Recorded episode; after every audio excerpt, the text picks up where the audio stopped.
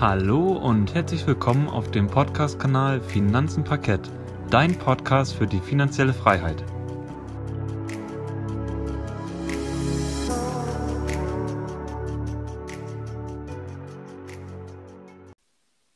Schön, dass du wieder eingeschaut hast bei unserem Podcast Finanzen Parkett. Heute wollen wir dich wieder mit dem Börsentalk begrüßen und zwar melden wir uns heute aus der Börsenwoche KW6 und die ging vom 8.12. bis zum 12.02. Und der DAX der Anfang der Woche bei etwa 14.129 Punkten und schloss am Freitag bei etwa 14.049 Punkten ab. Also wir hatten diese Woche einen kleinen Abwärtstrend, der sich auch in meinem Depot wiedergespiegelt hat, obwohl es echt gut angefangen hat. Aber ja, alles in allem bin ich wieder ein bisschen zurückgegangen von der Rendite her. Man hat aber auch gemerkt, dass die Börse allgemein, also auch die anderen Indizes, diese Woche ein bisschen in die Knie gegangen sind. Also alles in allem wirklich nicht so eine gute Börsenwoche. Da hoffen wir doch einfach, dass die nächste, also die kommende Börsenwoche deutlich, deutlich besser wird wieder und wir wieder mehr Rendite einfahren können. Aber was jetzt ja auch schon im Januar und im Februar an Rendite abging, war ja auch schon nicht mehr feierlich, fand ich persönlich. Also ich habe persönlich, glaube ich, wenn ich es mal hochrechne, über 5% Rendite jetzt gemacht, schon im Januar und im Februar. Und eigentlich macht man ja im Jahr, wenn man es sich mal so durchrechnet, eigentlich so 8 bis 10% Rendite. Also es ist schon ist man schon momentan sehr, sehr verwöhnt, was, was Rendite angeht, meiner Meinung nach. Deswegen kann es auch gerne mal wieder ein bisschen, ja, wieder ein bisschen geradeaus gehen, ein bisschen sich beruhigen. Aber ich glaube, es ist halt momentan alles sehr impulsiv, vor allem auch wegen der aktuellen Lage. Einmal, dass der Elon Musk halt das da ein bisschen mitspielt, dann haben wir noch Wall Street Bets, dann haben wir die Mutationen, dann haben wir die Impfstoffknappheit und, und, und. Das sind gerade viele Faktoren, die da mit reinspielen meiner Meinung nach. Und ja, warten wir einfach mal, was denn in den nächsten Wochen oder Monaten abgeht. Wir werden euch auf jeden Fall auf dem Laufenden halten mit unseren Börsentalks. Und ich würde sagen, Gerrit, ich will gar nicht mehr so lange hier die Einladung ziehen. Lass uns doch direkt mal mit dem Montag beginnen. Was ist denn am Montag Spannendes passiert? Ja, du hast es ja bereits schon erwähnt. Elon Musk mischt momentan ziemlich mit am Markt, also sowohl auf dem Aktienmarkt als auch bei Kryptowährungen. Und deswegen steige ich auch in die erste Meldung gleich am Montag ein. Und zwar hat Tesla, das ist ja ein Unternehmen von Elon Musk, was er sich ja aufgebaut hat und ist ja auch, denke ich mal, jedem bekannt. Und Tesla hat jetzt nun 1,5 Milliarden US-Dollar in den Bitcoin investiert und will halt auch diesen zukünftig als Zahlungsmittel zulassen. Das heißt, man kann wahrscheinlich dann mit dem Bitcoin Autos kaufen und keine Ahnung, weitere Dienstleistungen und Produkte von Tesla. Und Tesla selber hat auch gesagt, dass sie zukünftig auch weitere in, oder weiter in andere digitale Vermögenswerte Geld stecken wollen, also investieren wollen. Dann aber auch noch in Gold und weitere Finanzanlagen.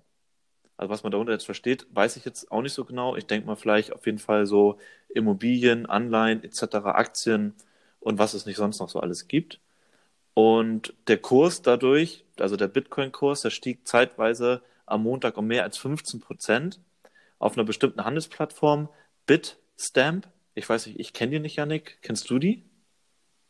Ich habe davon schon mal gehört, ja, aber ja. ich habe da persönlich kein Konto bei denen. Nee, ich auch nicht. Also ich kenne halt so die klassischen Bison und Coinbase, meine ich, oder Bitpanda. Ähm, aber Bitstamp kenne ich jetzt auch nicht. Nichtsdestotrotz ist da ja auch immer auf diesen Plattformen der Kurs ein bisschen, ich sag mal, schwankend vom Preis her und dort ist er halt, wie gesagt, um 15 Prozent gestiegen auf bis zu 44.899 Dollar und hat somit den bisherigen Rekord von 42.000 US-Dollar übertroffen. Und jetzt stand heute, wir haben nämlich am 13. Februar diese Podcast-Folge auf, da steht der Bitcoin-Kurs in Euro umgerechnet bei knapp 39.200 Euro. Also ja, eine ziemlich krasse Wertentwicklung in den letzten paar Wochen, kann man so sagen. Da habe ich noch eine Meldung mitgebracht von Siemens Energy und Air Liquide.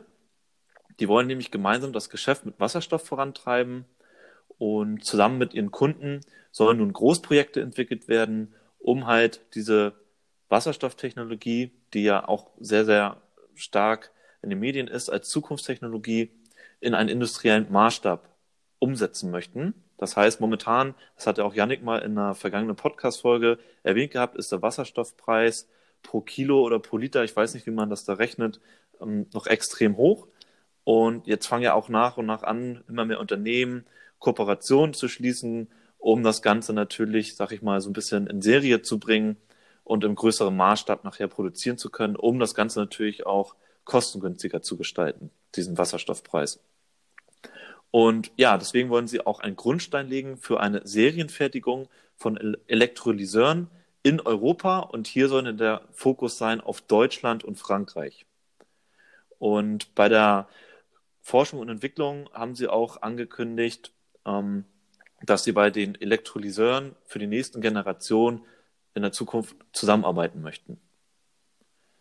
Und meine letzte Meldung zum Montag ist, dass Apple ja auch ein autonomes Auto, das autonome Fahren vorantreiben möchte mit einem eigenen Auto. Und da gab es da auch vor kurzem immer mal wieder Gerüchte und Spekulationen, wer denn da der Kooperationspartner also sein kann von den ganzen Autoherstellern. Und da war jetzt jüngst quasi Hyundai mit der Tochtergesellschaft Kia im Gespräch.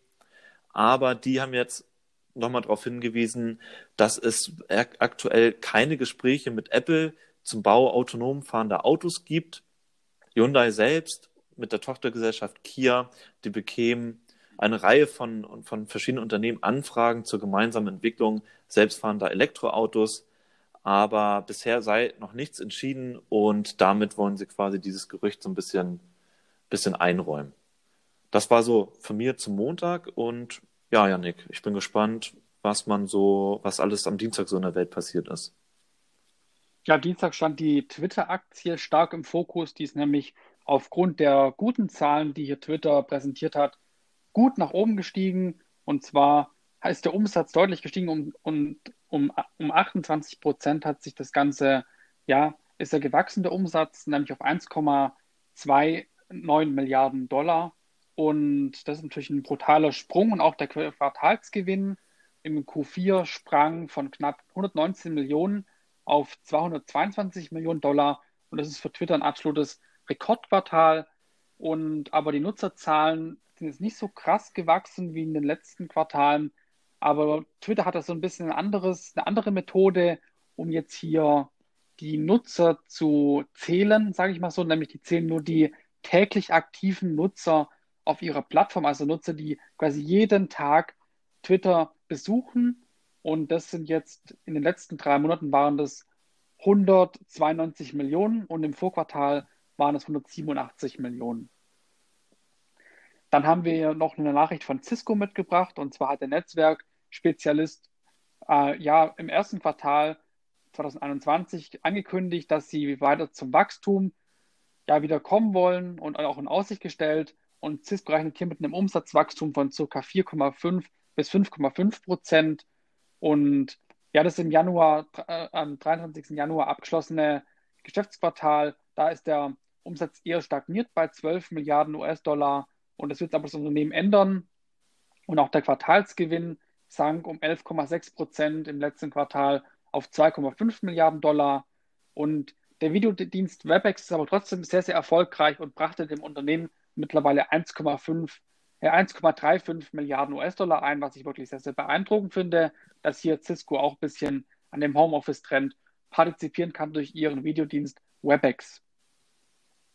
Dann habe ich noch eine Nachricht mitgebracht von Kia Chen, die nämlich die hohe Nachfrage nach Corona-Tests und den entsprechenden Analysegeräten hat dem ja, Diagnostik- und Biotech-Unternehmen ja wirklich einen ordentlichen Gewinnsprung und Umsatzsprung beschert. Und zwar ist im Schlussquartal, also im vierten Quartal, hat die Firma mehrfach die Ziele angehoben und aber auch sogar noch übertroffen. Und zwar sind die Erlöse binnen zwölf Monaten um 23, äh, zu 23 Prozent auf 1,87 Milliarden US-Dollar gestiegen.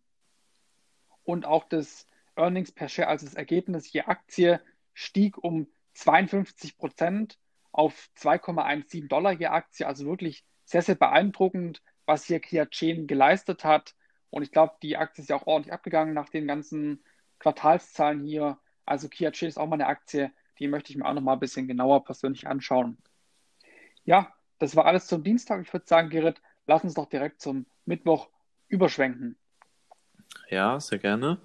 Und am Mittwoch starte ich dann mal direkt mit Uber.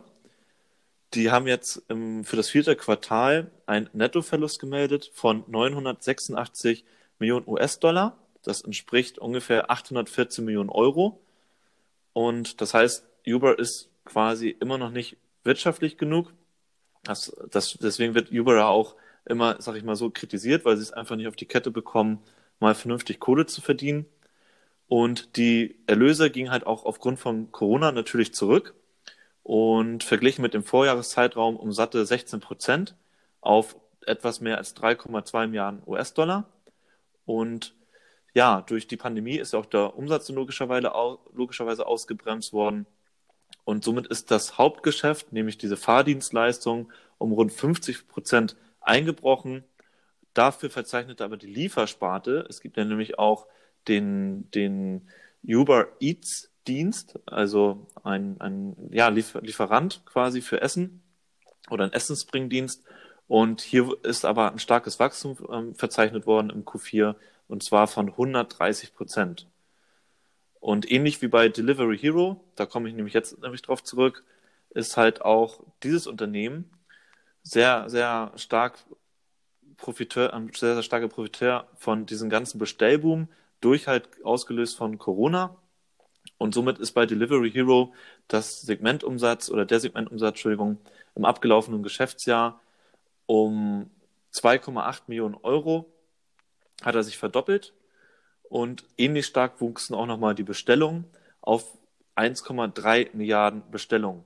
Also ziemlich krass, was Delivery Hero hier abliefert. Das hatten wir, glaube ich, auch schon immer mal wieder erwähnt gehabt, oder Yannick, in den vergangenen Börsentalk, dass Delivery Hero hier ganz klar der Corona-Profiteur ist, was zumindest ähm, den Essenslieferdienst angeht.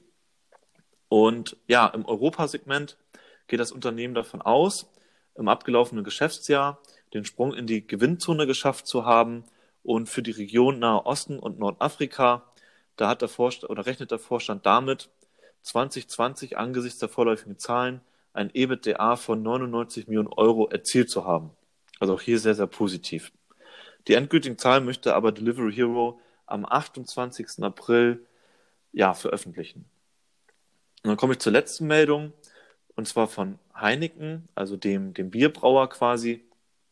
Und Heineken hat angekündigt, einen, einen Konzernumbau voranzutreiben. Und hier möchte Heineken 8000 Stellen streichen. Das entspricht etwa 9 Prozent der, der ganzen Jobs, also 9 Prozent. Das sind dann nachher 86.000 Jobs, die das Unternehmen hier hat und Mitarbeiter hier hat. Und die möchten sie jetzt natürlich dann streichen, diese 9 Prozent. Ziel ist es, innerhalb von den nächsten drei Jahren bis 2023 2 Milliarden Euro an Kosten einzusparen und davon allein rund 350 Millionen bei den Personalkosten. Dann soll auch noch die, die Premium-Marken, also Heineken, aber auch das alkoholfreie Bier vorangetrieben werden. Und ganz klar ist ja auch die, die im Fokus die Digitalisierung, die sie nutzen wollen, um halt Bierkäufern ja das zu erleichtern, Bier im, übers Internet bestellen zu können. Also dieser ganze Bestellprozess, der ist anscheinend noch ziemlich schwierig, vor allem hier bei Heineken oder auch allgemein. Und da wollen sie natürlich drauf aufspringen, weil ja auch Corona gezeigt hat, dass immer mehr online bestellt wird. Und ja, unterm Strich ist natürlich als auch Heineken im Jahr 2020 infolge der Corona-Pandemie in die roten Zahlen gerutscht. Somit fiel ein Verlust von 204 Millionen Euro an und auch der Umsatz ging um rund 17 Prozent zurück und das operative Ergebnis, das brach um knapp 80 Prozent auf 778 Millionen Euro ein. Also auch Heineken hat stark getroffen, obwohl man natürlich sagt, auch in Krisenzeiten wird natürlich immer gesoffen und, und, und getrunken. Aber natürlich, ja, also Corona hat ja, wie gesagt, fast jeden, jede Branche getroffen, nur natürlich nicht den Onlinehandel hauptsächlich. Ja, das war's dann von mir zum Mittwoch und ich würde sagen, wir gehen zum Donnerstag über. Da gibt es da auch wirklich interessante Meldungen. Ja, am Donnerstag habe ich sogar direkt vier Meldungen mitgebracht und meine erste Meldung ist von Disney. Also man muss wirklich sagen, Disney ist sehr, sehr hart getroffen worden durch die Corona-Pandemie.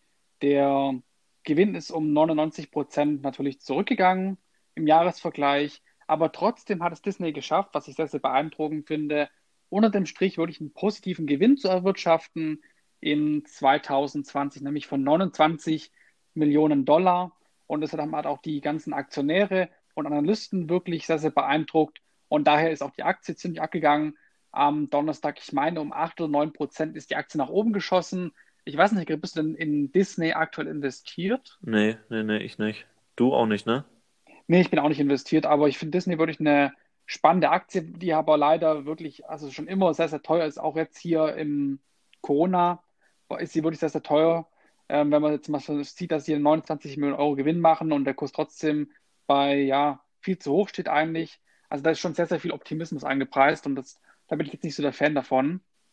Wenn es so eine klassische Turnaround-Geschichte wäre, hätte ich wahrscheinlich überlegt, hier in Disney zu investieren, um einfach auch nochmal so einen Ausgleichsmoment zu haben zu Netflix. Ich finde, Netflix ist schon immer sehr, sehr teuer. Und wäre jetzt zum Beispiel Disney wegen Corona wirklich brutal abgestürzt und man hätte gesehen, oh, guck mal, dieses ähm, Disney Plus, dieser Streaming-Dienst, der jetzt ja schon 95 Millionen Abonnenten hat, der wächst und wächst und wächst und wird vielleicht auch irgendwann mal Netflix ja an, die, an diese Nutzerzahlen hinkommen, fände ich Disney wirklich sehr, sehr spannend persönlich. Aber jetzt, dadurch, dass es hier schon wieder so viel eingepreist und so viel Optimismus an der Aktie herrscht, halte ich mich da eher raus bei dem Ganzen.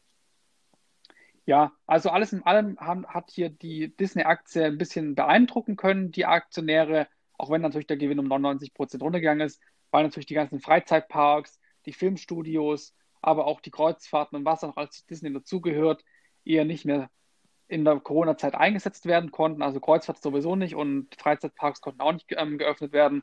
Und das sind natürlich Sachen, die extrem viel Geld kosten und natürlich hier das Ergebnis massiv nach unten korrigiert haben. Ja, dann komme ich zur nächsten Nachricht und zwar kommt, äh, kommt die von Bumble. Bumble ist, so ein, ist ein Tinder-Rival, also im, im Bereich Dating. Und zwar sind die an der Börse gestartet am Donnerstag und die haben sich an der Nasdaq ähm, listen lassen unter dem, unter dem Tickerkürzel BMBL. Und der Einstiegspreis lag bei 76 US-Dollar und ist dann jetzt fast über 77 Prozent gestiegen und das Unternehmen ist jetzt aktuell ca. 8,2 Milliarden Dollar wert. Und das besteht aber nicht nur aus, aus der Dating-Plattform Bumble, sondern da ist auch noch eine andere dabei, die heißt Badu. Ähm, das ist also auch wieder so eine Art, ich glaube, die, die Tinder-Aktie oder es gibt noch eine andere Dating-Aktie, mhm. die heißt, glaube ich, ah, wie hieß die nochmal jetzt? Ich habe es gerade gewusst. Match Group, Match Group Aktie. So, da habe ich es. Ja, also wir haben hier jetzt dann auch schon eine weitere Aktie im Bereich Dating. Facebook ist jetzt ja auch neuerdings im Dating gestartet mit irgendeiner App. Ich weiß aber auch nicht, wie die heißt genau. Ähm, also wir haben jetzt hier auf jeden Fall schon mal im Bereich Online-Dating wird immer beliebter und ich glaube, das sind auch ziemlich starke Wachstumsmärkte, vor allem im Bereich ähm, im Corona, wenn man jetzt nicht so einfach jemanden kennenlernen kann. Ich glaube, dass da viele auf jeden Fall in den Bereich Online-Dating gewechselt haben. Also Bumble und Match Group, aber auch Facebook. Ich glaube, die werden davon auf jeden Fall auch nicht profitieren. Und hat man ja auch hier an der Bewertung jetzt gesehen, dass es 77 Prozent innerhalb von einem Tag die Aktie nach oben geschossen ist und jetzt 8,2 Milliarden Dollar wert ist. Ja, dann habe ich noch eine Nachricht mitgebracht von Sartorius und zwar ist es ja ein Pharma- und Laborausrüster und der will jetzt die Dividende fast verdoppeln, nämlich von 36 Cent je Vorzugsaktie und 75 Cent je Stammaktie im letzten Jahr auf 71 Cent je Vorzugsaktie und 70 Cent je Stammaktie. Also wirklich sehr, sehr beeindruckend, wie Sartorius hier die Dividende steigen, steigern will. Und es will quasi davor schon jetzt an der Hauptversammlung hier vortragen, die Dividende. Also ich bin echt mal gespannt, ob das auch wirklich dann von den Aktionären so abgewunken wird. Aber ich finde es auf jeden Fall sehr, sehr beeindruckend, wie Herr Sartorius die Dividende steigert. Und zwar wird jetzt hier eine Ausschüttungssumme von insgesamt 48,2 Millionen Euro dann ausgeschüttet durch diese Dividendenerhöhung an die Aktionäre. Also wirklich sehr beeindruckend. Genau, so viel zum Donnerstag und ich würde sagen, Gerrit, lass uns auch dann direkt zum letzten Tag, dem Freitag kommen. Ja, da starte ich direkt mal mit Porsche durch. Und Porsche rechnet selbst für das abgelaufene Jahr mit einem Reingewinn von rund 2,6 Milliarden Euro. Man muss wissen, die Porsche SE ist mit 31,4 Prozent am Kapital von Volkswagen beteiligt und somit wird auch, sage ich mal so, ähm, das Ergebnis und der Gewinn natürlich von Volkswagen quasi mit dem mit Porsche gespeist so und ähm, rechnerisch wird dann daraus ein Nettogewinn von knapp 8,3 Milliarden Euro eingefahren. werden, sage ich mal so, für das Jahr 2020. Und dann gehe ich auch nochmal zur nächsten Meldung von VW. Aktuell herrscht ja weltweit ähm, so ein Mangel oder so ein Engpass an Computerchips. Und das belastet sogar jetzt so ein bisschen schon VW, nämlich im Absatz von, von deren Autos oder Fahrzeugen, aber bisher nur in China. Also dort ist es auf jeden Fall spürbar, weil ähm, ja auf dem größten Absatzmarkt Chinas für VW wurden im Januar 419.200 Fahrzeuge an den Mann gebracht und das ist gut ein Fünftel mehr als vor der Jahresfrist. Aber, aber Volkswagen sagt auch, dass sie vermutlich sogar noch mehr Fahrzeuge hätten ausliefern können, wenn halt dieser Engpass bei den Computerchips nicht gewesen wäre. Und dieses, ich sag mal, Phänomen in Anführungszeichen, das rollt sich natürlich jetzt auch auf weitere Autobauer aus. Also wahrscheinlich wird auch noch hier Daimler davon in Zukunft betroffen sein, Hyundai, Toyota und wie sie nicht alle heißen. Also, aber VW ist jetzt, zumindest haben sie es gesagt, schon mal merken sie das bei ihren, bei ihren Auslieferungen. Und dann noch zur letzten Meldung, die habe ich jetzt mitgebracht von CureVac und der EMA, also der Europäischen Arzneimittelbehörde. Und die haben jetzt ein sogenanntes oder schnelle Prüfverfahren für den Impfstoff von CureVac gestartet, weil einfach die vorläufigen Ergebnisse von Labortests und klinischen Studien da sind, aber noch nicht vollständig abgeschlossen sind. Und hier wird auf jeden Fall schon mal nachgewiesen, dass der Impfstoff von CureVac die Produktion von Antikörpern gegen das Coronavirus anregt ja, jetzt ist es so, dass die Behörde weitere, auf weitere Daten wartet, um das Ganze weiter besser bewerten zu können. Deswegen befindet sich CureVac und die EMA, also die das Ganze nachher dann vielleicht auch freigeben wird, immer noch in der Prüfung. Und diese Prüfung oder dieses Verfahren nennt sich Rolling Review. Das heißt, parallel schon mal zu den ganzen Dokumenten, die gesichtet werden, zu den ganzen Ergebnissen, die bewertet werden müssen von der EMA, ähm, werden weiterhin natürlich noch Daten erhoben und Messergebnisse oder Ergebnisse aus, ausgewertet und laufend auch noch geprüft, weil halt, wie gesagt, noch ein paar Testreihen noch nicht abgeschlossen sind. Und das nennt sich halt Rolling Review. Das hatten wir, glaube ich, schon mal in einem Podcast erwähnt gehabt. Also das heißt, es ist einfach nur ein schnelleres Prüfverfahren, weil parallel schon alles gesichtet und geprüft wird. Nichtsdestotrotz Jetzt mag der eine oder andere vielleicht denken, dass, weil das ein schnelleres Prüfverfahren ist, dass hier was unter die Räder kommt. Das ist halt nicht so oder unter den Teppich gekehrt wird. Es wird alles nach wie vor sorgfältig geprüft, nur dass das alles parallel stattfindet. Und was natürlich dann auch CureVac zugutekommen kann, wenn natürlich alles, ich sag mal, positiv ist für die Testergebnisse, also für den Impfstoff alles spricht, dann kann das natürlich auch umso schneller auf den, auf den Markt gebracht werden und verkauft werden. Ja, das war's mal wieder zur Das hört sich doch schon mal gut an hier mit dem Impfstoff hier bei CureVac. Denke ich Dass auch. sie jetzt hier auch anfangen, das Ganze zuzulassen. Wir hoffen mal, dass die, haben wir, glaube ich, gesagt, dass sie im Mai oder so, dass sie anfangen wollen, den Impfstoff wirklich offiziell zu verimpfen von CureVac. Also im zweiten Quartal haben sie gesagt, dass der Impfstoff bereit sein wird. Ja. Ich bin echt mal gespannt, vielleicht schaffen sie es sogar schon früher. Ich meine, das wäre auch nicht schlecht für alle Bayer-Aktionäre, weil natürlich jetzt hier Bayer mit seinen ganzen Produktionskapazitäten und Auslieferkapazitäten weltweit, vor allem auch in die Schwellenländer, schnell viel ausliefern kann, auch schnell viel produzieren kann. Klar, aber auch vor allem die EU, die hier ein bisschen beim Impfstoffkauf meiner Meinung nach ja verkackt hat, wenn ich es jetzt mal so sagen darf. Also das ist ja wirklich ein Trauerspiel, meiner Meinung nach. Ich will mich jetzt aber nicht weiter hier einmischen. Aber ja, also hoffen wir mal, dass die EU da auch was davon abbekommt, dass die hier auch einen ordentlichen Anteil von diesem Impfstoff abbekommen dass das hier alles auch ein bisschen schneller geht mit dem Impfen. Aktuell habe ich, ich habe gestern gehört im Radio, dass ungefähr drei Prozent der Bevölkerung aktuell schon ihre Erstimpfung erhalten haben und wir sind jetzt Mitte Februar fast. Also so langsam denke ich mir auch, dass die echt mal Gas geben müssen beim Impfen, weil ähm, USA und Israel und auch schon ein paar andere Länder sind deutlich weiter. Klar, eine Insel, die jetzt 100 Bewohner hat oder so, die ist natürlich schon kann gut sein, dass die schon bei 20, 30 Prozent geimpft sind, aber ich meine, das sind auch wieder viel, viel weniger Leute, die geimpft werden muss. Also in dem Verhältnis bin ich mir schon klar, dass man das auch nicht ganz so einfach vergleichen kann. Aber ich hoffe natürlich, dass es alles schneller geht, dass wir auch die Pandemie dann letztendlich hinter uns lassen können. Ich glaube, das ist auch psychisch, aber auch dann wie sagt man, dass man sich besser fühlt dann, wenn man geimpft ist und sicherer fühlt. Ich glaube, das ist gar nicht so schlecht, wenn es jetzt bald mal schnell vorangeht für uns alle. Ich merke auch langsam, mich persönlich belastet der Lockdown auch ziemlich Ja. im Privaten.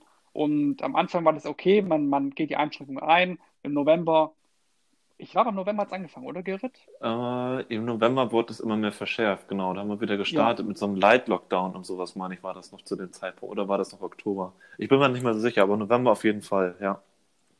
Ja, also so, so langsam merke ich jetzt wirklich auch, dass es mir wirklich auch so ein bisschen eine Substanz geht, der Lockdown, wenn man es jetzt mal so sagen kann. Also ich sehe mich jetzt schon wieder hier ein bisschen, dass ich mal wieder mich frei draußen rumbewegen kann, dass ich mein, dass ich wieder meine Freunde alle treffen kann und dass ich jetzt hier wieder in, in Sport gehen kann, dass ich, ja, dass ich halt einfach wieder mein altes Leben zurück habe. Ne? Daran, danach sehne ich mich, dass ich kein Homeoffice mehr machen muss, dass ich, und dass ich in die Uni fahren kann, mich da mit meinen ganzen Mitstudenten unterhalten kann. Ja, aber ich hoffe, dass das alles wieder bald möglich sein wird und dass 2021 wirklich dann das Ende von Corona ist, aber wir wissen es leider nicht und da haben wir auch nicht mehr Informationen wie du, lieber Zuhörer. Wir hoffen natürlich auch, dass hier bald das Ganze vorbei ist und dass wir alle wieder unser normales Leben in Anführungszeichen aufnehmen können. Ja, lieber Zuhörer, wie immer, wenn du weitere Informationen möchtest, kannst du auch gerne bei uns auf Instagram vorbeischauen oder auf unserem Blog finanzenparkett.de. Da haben wir auch schon wirklich sehr, sehr viele Artikel und ja, Blogbeiträge geschrieben, also schau da ganz gerne mal vorbei. Und unseren Podcast findest du auf vielen weiteren Plattformen, wie zum Beispiel Spotify, Google Podcast und Apple Podcast. Und jede Podcastaufnahme wird auch auf unserem gemeinsamen YouTube-Kanal Finanzenparkett veröffentlicht. Und dort kannst du auch wie immer gerne über die Kommentare mit uns in Verbindung treten. Und an dieser Stelle würde ich sagen, wenn dir der Podcast gefallen hat und wir dich gut unterhalten konnten, würden wir uns sehr über eine Bewertung oder ein Follow von dir freuen. Schön, dass du zugehört hast und vielen Dank, dass du bis zum Ende dran geblieben bist. Wir verabschieden uns für diese Folge und wünschen dir noch einen schönen Tag. Mach's gut und weiterhin viel Erfolg auf dem Weg zur finanziellen Freiheit. Bis zum nächsten Mal und auf Wiederhören.